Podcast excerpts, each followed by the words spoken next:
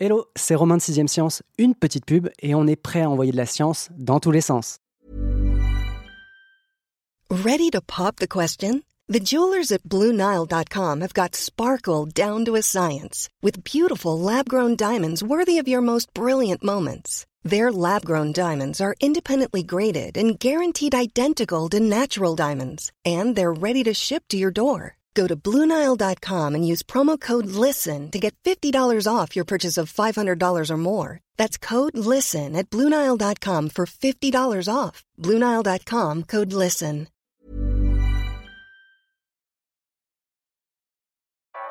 Vous écoutez Sixième Science.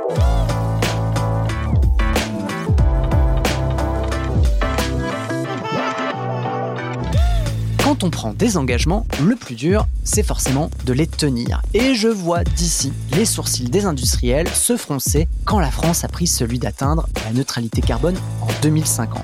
Sur le papier, 28 ans, ça laisse du temps pour résoudre un problème. Mais quand vous connaîtrez la taille du problème en question, vous allez voir qu'on n'est pas si large que ça. Pourtant, la France n'est plus ce qu'on appelle un pays industriel. Le secteur représente 10% du produit intérieur brut aujourd'hui, alors qu'il en pesait 16,6 en 2000 et 12,4% en 2014. Mais ce qui doit surtout diminuer, ce sont les émissions de gaz à effet de serre. De la sidérurgie à la chimie, en passant par la fabrication d'engrais et de pneumatiques, l'expression d'usine à gaz n'a jamais été aussi appropriée. L'industrie est responsable de 20% des émissions de GES, donc les gaz à effet de serre. Bref, il y a du pain sur la planche et Loïc Chauveau, spécialiste environnement de la rédaction de Sciences et Avenir, est là pour nous dire comment et grâce à quelles innovations l'industrie française doit et comment elle peut relever le défi. Bonjour Loïc. Bonjour. Loïc, la France s'est engagée à atteindre la neutralité carbone en 2050. Qu'est-ce que ça veut dire? Eh bien, ça veut dire qu'en 2050, le territoire français et toutes ses activités qui s'y déroulent devront être complètement neutres en carbone. C'est-à-dire que toutes les émissions qui n'auront pas pu être évitées parce que du fait que certains usages vont rester inféodés au gaz naturel ou au pétrole seront compensées par les forêts et les eaux du territoire ce qui signifie que d'ici 2050, on devra s'être débarrassé de 80% à peu près à 90% de notre consommation actuelle d'énergie fossile. Ok, en gros, ça veut dire que ce qu'on émet, la planète doit être en mesure de le compenser. Exactement. Aujourd'hui, le problème du réchauffement climatique, c'est que justement, nous émettons 58 milliards de tonnes de gaz à effet de serre, l'humanité tout entière, que ces tonnes vont s'accumuler dans l'atmosphère une petite partie dans les végétaux par la photosynthèse et absorbée dans les océans,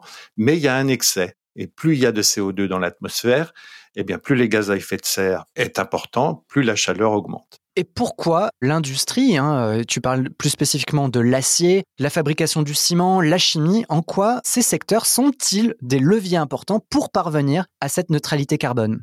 Alors d'abord, ces secteurs-là sont ceux qui émettent le plus de gaz à effet de serre faire de l'acier, faire du ciment, faire des engrais, faire des produits chimiques. Tout ça, d'abord, se fait à base de pétrole mmh. et de gaz naturel. Et ensuite, dans les procédés industriels, cela émet énormément de gaz à effet de serre. Donc, certes, ça représente que 20% des émissions de gaz à effet de serre, mais tous les secteurs doivent agir, y compris ceux de l'habitat, du transport, de l'agriculture. Et donc, l'industrie a un rôle particulier. Elle a un rôle d'autant plus particulier que quand on produit de la chimie de base, de l'acier, des engrais, on est à la base de toute la consommation des produits que nous avons tous les jours autour de nous. Cet objectif, il est quand même particulièrement élevé. Hein. On a 28 ans devant nous, mais on doit partir quand même d'assez bas pour atteindre ce niveau zéro en quelque sorte. Mais tu écris que les plus grosses entreprises françaises, elles ont déjà diminué leurs émissions de 40% entre 1990 et 2020, mais qu'elles devront les réduire cette fois de 80% au cours des 30 prochaines années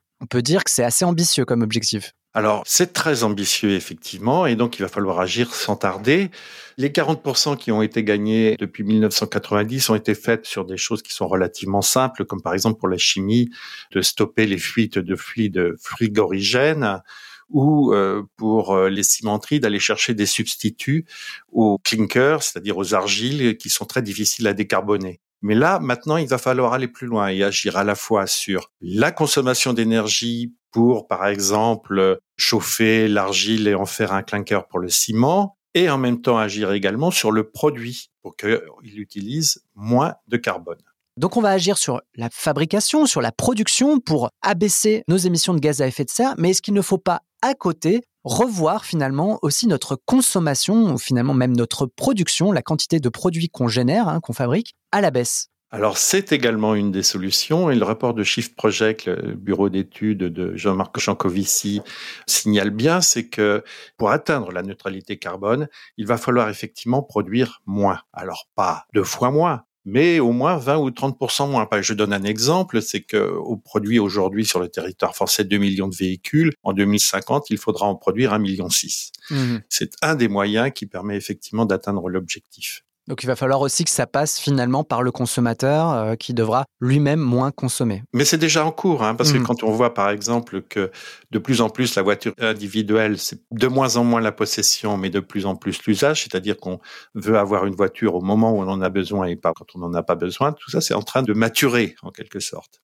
Bon, maintenant, on va mettre les pieds dans le plat et surtout dans les usines. Pour l'acier en particulier, qu'est-ce qui, au moment de le produire, génère le plus de CO2 alors, pour fabriquer de l'acier, donc on prend un minerai, le minerai de fer, et on va le mettre dans une espèce de grande cocotte, le haut fourneau, mélangé à du coq de pétrole. Et ce coq de pétrole va faire deux choses. Il va à la fois fondre le minerai et en même temps en enlever l'oxygène. C'est évidemment une somme d'énergie absolument énorme pour pouvoir, au bout du compte, avoir un liquide en fusion quasiment qui va être du fer quasiment pur. Ça, c'est le premier point. Le deuxième poste, euh, très émetteur également, ça va être justement toute la transformation de cet acier, le mettre en brames, c'est-à-dire des grandes masses euh, qui pèsent 400 tonnes et qui sont la base de ce qui va devenir une porte de voiture, euh, enfin tous les usages de l'acier qu'on connaît. Donc c'est là-dessus qu'il faut agir. Est-ce que tu peux me préciser un peu ce qu'est ce coq de pétrole justement qui rentre dans euh, la production de l'acier et qui est lui-même hein, une grosse source d'émissions de gaz à effet de serre? Alors c'est en fait du pétrole solidifié par chaleur. Donc là aussi, il faut énormément d'énergie pour pouvoir le produire. Et par quoi on peut le remplacer? En fait, il y a deux voies. Il y a l'hydrogène et l'électricité. Mmh pour la production d'acier à partir de matières premières, l'hydrogène va remplacer. On sait le faire. Le seul problème, c'est que avec le coq, on peut à la fois désoxygéner et fondre le minerai de fer. Avec l'hydrogène, il va falloir séparer les deux phases. Donc ça veut dire que dès le début du process, il va falloir revoir toute la construction des hauts fourneaux. pour ce faire, d'ailleurs, il vient d'être débloqué un milliard d'euros par le gouvernement pour aider le seul fabricant d'acier en France qui a deux usines sidérurgiques à Dunkerque et à Fos-sur-Mer.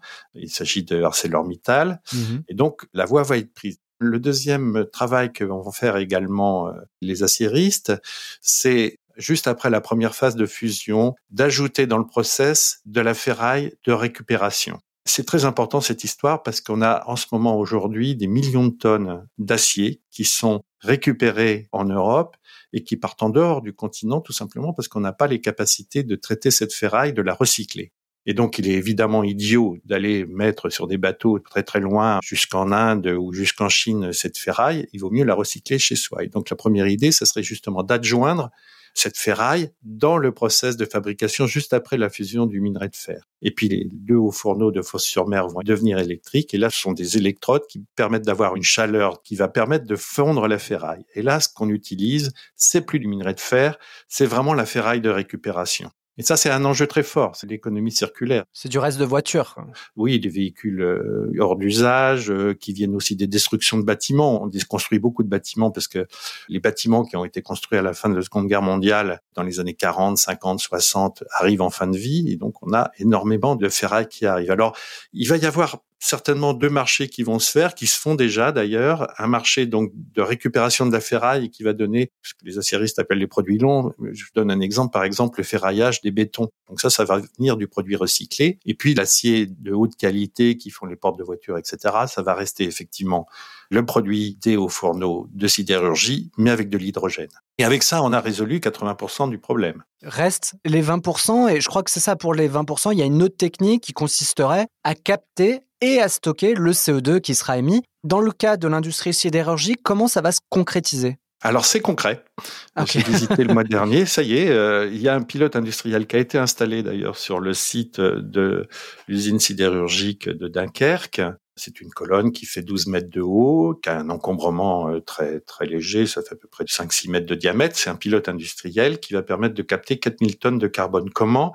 Avec une technologie qui est vieille, on le sait très bien, euh, ce sont des solvants qu'on appelle des amines. Quand on le met au contact d'une fumée avec du CO2 dedans, ces amines captent le CO2 et uniquement le CO2. Ensuite, eh ben, une fois que ces amines sont chargées en solvant, on les met dans une autre colonne, on les chauffe, ce qui permet d'enlever le CO2, et puis hop, le solvant revient dans la colonne pour capter de nouveau du CO2. Ça marche très très bien, c'est en cours de test, ça vient de l'IFP Énergie Nouvelle, qui espère bien que ces technologies, ils vont pouvoir la vendre, la proposer aux cimentiers, aux sidérurgistes, etc., dans le monde entier, et rentrer ainsi dans un marché très compétitif, parce qu'il n'y a pas que les Français qui sont sur cette question-là, il y a évidemment les Américains, les Chinois, les Japonais, qui ont chacun soit leur type de solvant, soit qui misent sur des filtres de nanoparticules qui bloquent le CO2. Mmh. C'est très actif.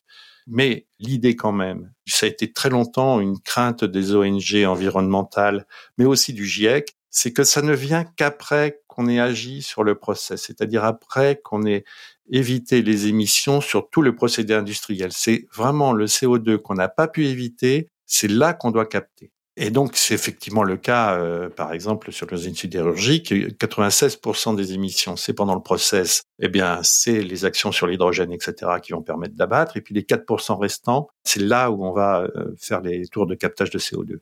Pour les autres, justement, tu parlais euh, de la, des cimenteries, pour la fabrication des pneumatiques, tout ça. La capture, la séquestration du carbone, c'est une stratégie fiable pour, en gros, le reste finalement des émissions? Oui, alors ce qui est rassurant, c'est que toutes les technologies sont sur la table. On ne mise pas sur des ruptures technologiques, ce sont des choses qu'on sait qui marchent, mais qu'on n'avait pas encore utilisées justement pour des raisons de coût. Donc si effectivement on a un prix de la tonne de carbone émise qui est élevé, ça deviendra rentable d'empêcher ce CO2 de partir dans l'atmosphère.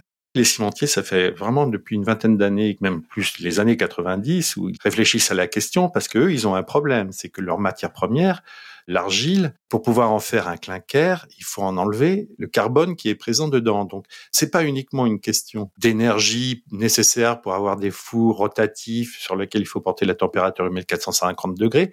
C'est que le principe même de fabrication du ciment génère du carbone. On va y revenir, ouais. Le clinker, tu peux nous préciser ce que c'est? Le clinker, c'est de la poudre qui sort du four qu'on va broyer très finement pour faire le ciment quand l'argile a été chauffée à 1450 degrés. Bah très bien, on va continuer justement sur le ciment parce que avant de te lire, moi j'ignorais totalement que sa production générait autant de gaz à effet de serre. On parle de 640 kilos par tonne de ciment produit, alors que pour moi, ça, le ciment, alors je suis un peu nul en travaux, mais je voyais ça comme un mélange de calcaire, donc euh, qu'on obtient dans les mines, d'argile, et de l'eau, tout simplement. En fait, il manque une étape. Ah, il manque complètement l'étape, justement, oui, d'enlever le carbone de cette argile. Mais pourquoi c'est si important? C'est le principe même du liant hydraulique qu'est le ciment, c'est-à-dire qu'avec le carbone, ce n'est pas une colle. C'est monsieur Louis Vica qui a inventé le procédé au 19e siècle. Cette colle qui permet d'agglomérer euh, des granulats ou de faire du béton avec le sable, cette colle, elle ne marche que si elle n'a pas de carbone en elle. Je me suis un peu fourvoyé, hein. il suffit pas de mélanger euh, du calcaire, de l'argile et de l'eau pour faire du ciment. J'ai cru comprendre que, en plus du processus, on va dire, de chauffe, le four, c'est l'argile qui était euh, responsable d'une bonne partie euh, des émissions de gaz à effet de serre. Par quoi on peut le remplacer? Alors, on a des tas de solutions qui sont étudiées depuis au moins une trentaine d'années, avec des pistes très sérieuses. On introduit déjà des laitiers, c'est-à-dire des résidus de fours de sidérurgie, ces espèces de poussières qui proviennent de la combustion, de la fin des fours. Les cendres volantes des centrales thermiques, alors ça c'est des sources qui vont s'épuiser puisque les centrales thermiques au charbon vont disparaître, mais ce sont des solutions qui, qui marchent. On explore les mélanges d'argile calcinée et de calcaire qui peuvent remplacer euh, l'argile naturelle. Ça, c'est une piste que les cimentiers, que les laboratoires de recherche explorent avec beaucoup de vigueur. Et puis, on imagine même utiliser la silice produite à partir du broyage très fin du verre euh, issu du recyclage, les verres que vous mmh déposez dans les bornes de collecte.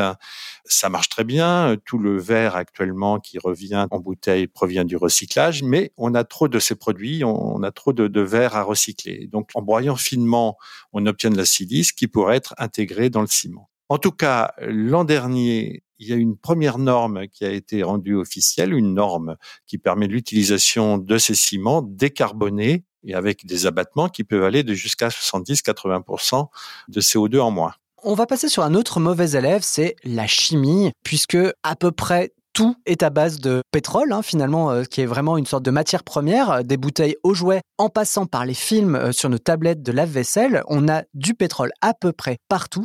Comment s'en passer Je sais que ma question est large et un peu simpliste, mais l'enjeu est là. L'enjeu complètement est là, et donc il y a deux pistes. La première, c'est celle du recyclage. Et la seconde, c'est celle du biosourcé. Alors le recyclage, c'est certainement la voie qui va avoir la plus d'importance, c'est-à-dire qu'on est en train de rechercher des moyens de refaire des plastiques, des monomères, les molécules de base, qui sont des molécules très très longues, de les refaire à partir des bouteilles ou des emballages, etc., qui ont déjà été utilisés. Il y a énormément de pistes sur cette question de recyclage.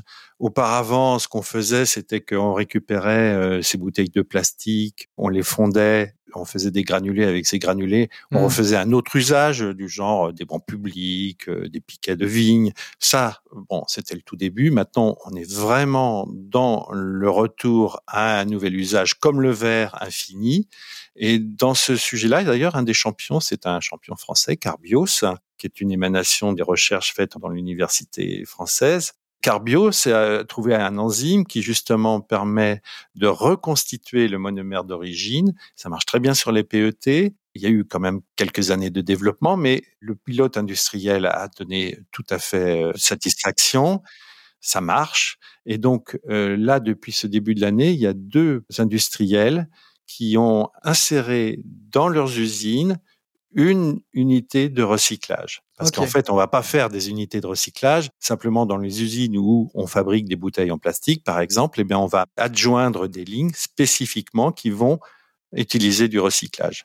C'est vrai que moi j'en étais resté sur la partie recyclage à un côté très limité, c'est-à-dire que on sait que le plastique se dégrade à chaque recyclage, en tout cas c'était le cas avant, et que finalement à chaque fois qu'on recycle ce plastique, il faut augmenter dans la fabrication la quantité de produits non recyclés, quoi, la quantité de plastique non recyclé pour que le produit final soit de bonne qualité. Là, ce que tu nous dis, c'est que grâce à cette pépite française, finalement, on n'a plus besoin de passer par ça. Carbios n'est pas la seule dans le monde, il y a des, tas d'autres, ils sont des concurrents évidemment, mais l'idée c'est ça, l'idée c'est de faire en sorte que le plastique soit comme le verre, ce qui n'était pas le cas auparavant. On y est presque, hein, ce qui va permettre effectivement de se passer d'une grande partie du, pétrole euh, comme matière vierge. Il y avait beaucoup de choses qui se passaient dans les laboratoires, mais le problème c'était le développement vers le marché, mmh. vers l'industrie, tout simplement parce que ça coûtait beaucoup plus cher que le pétrole.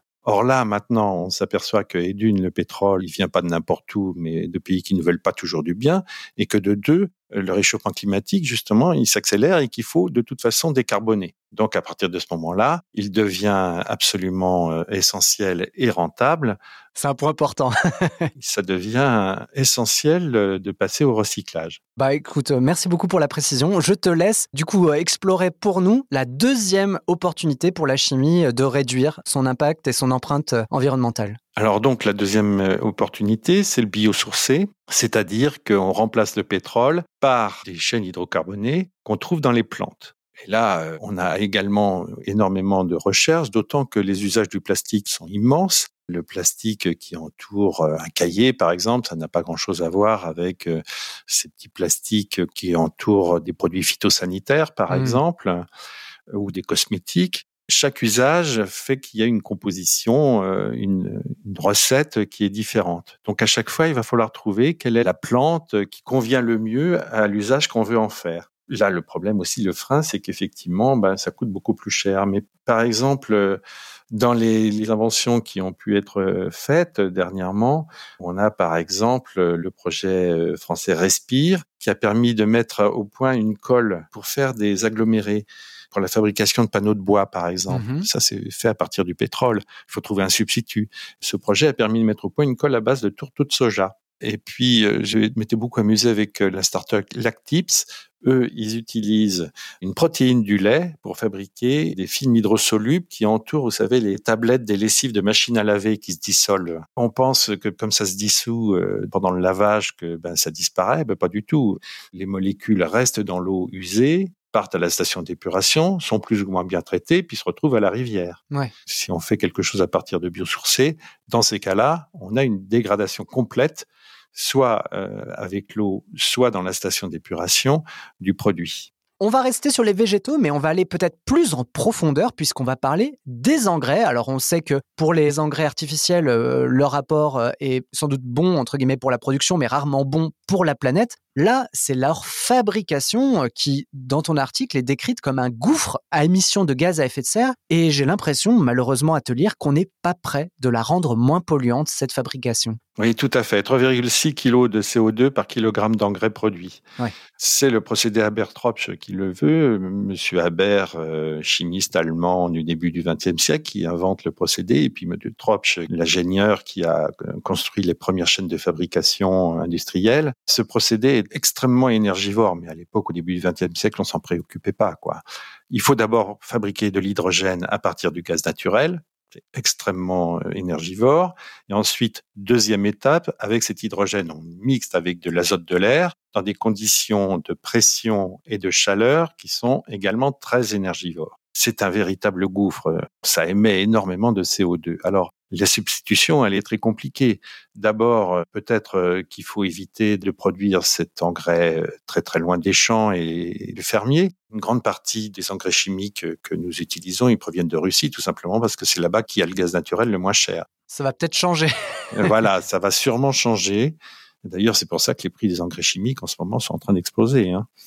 Il va falloir rapatrier cette production sur les territoires français, profiter qu'on ait une énergie pour l'instant décarbonée avec le nucléaire, en tout cas pour avoir de l'hydrogène qui soit de l'hydrogène vert, et puis, dans un deuxième temps, essayer de trouver les moyens de réduire les consommations énergétiques pour la production, augmenter la substitution, retrouver les matières organiques, c'est-à-dire refaire de l'amendement à partir des animaux lisiers, fumiers, etc. sur les terres de plus en plus. Ça, c'est le bio. Même l'agriculture conventionnelle devra réduire sa consommation d'engrais chimiques on peut pas se passer d'ammoniac. Quoi. Aujourd'hui, c'est n'est pas possible. Actuellement, tel que l'agriculture est, non, c'est pas possible. Et d'ailleurs, les engrais chimiques, ça fait partie du bilan euh, assez déplorable d'ailleurs de l'agriculture en matière d'émissions de gaz à effet de serre. Donc, il va falloir se débarrasser des engrais chimiques. Donc c'est l'agroécologie, euh, ça va être quelque chose de très important parce que ce sera par exemple de remettre de l'équilibre dans les régions agricoles. C'est-à-dire qu'aujourd'hui, on a des régions très spécialisées. C'est sûr que si vous êtes en Beauce, vous faites du blé et que vous n'aurez pas de matière organique parce que le premier élevage, vous allez le voir dans le Perche à 200 km ou en Bretagne.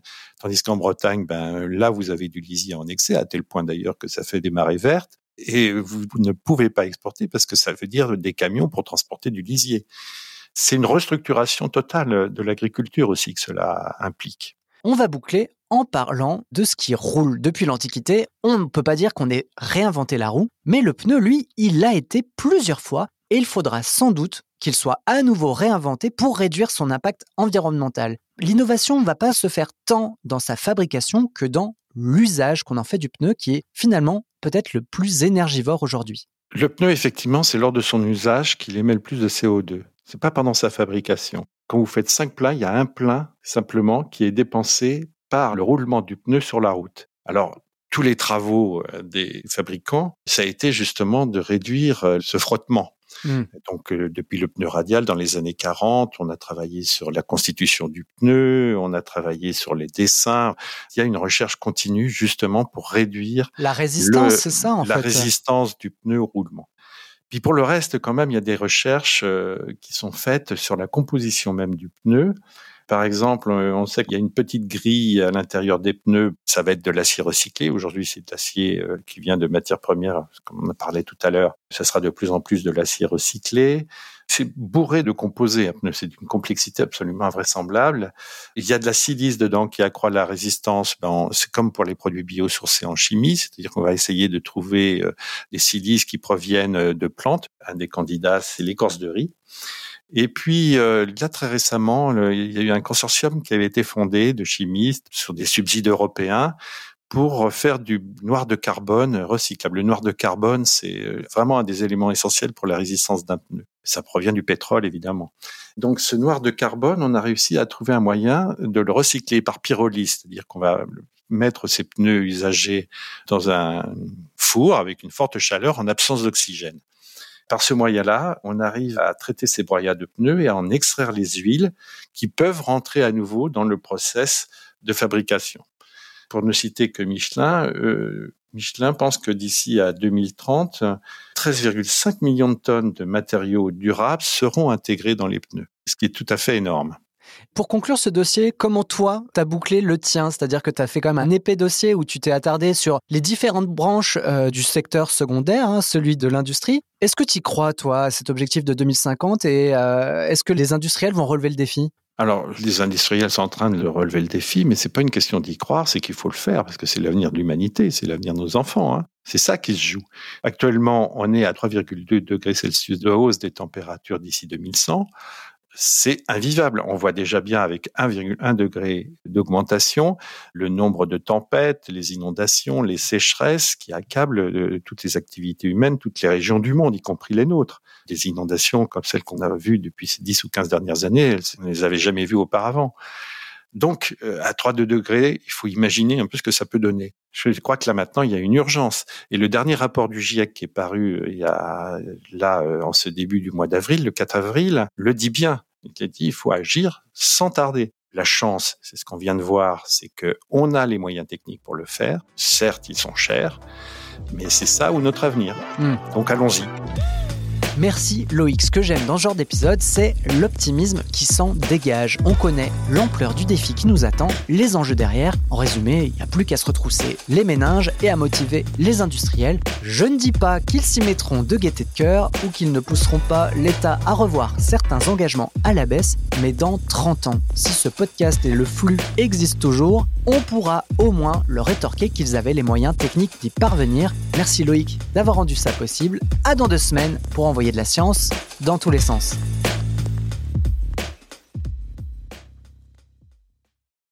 On ne va pas se quitter comme ça. Vous avez aimé cet épisode? Sportif, généraliste, sexo ou scientifique, varié mais toujours bien informé. Découvrez les autres podcasts de la rédaction 20 minutes sur votre application d'écoute préférée ou directement sur podcast au pluriel.20minutes.fr.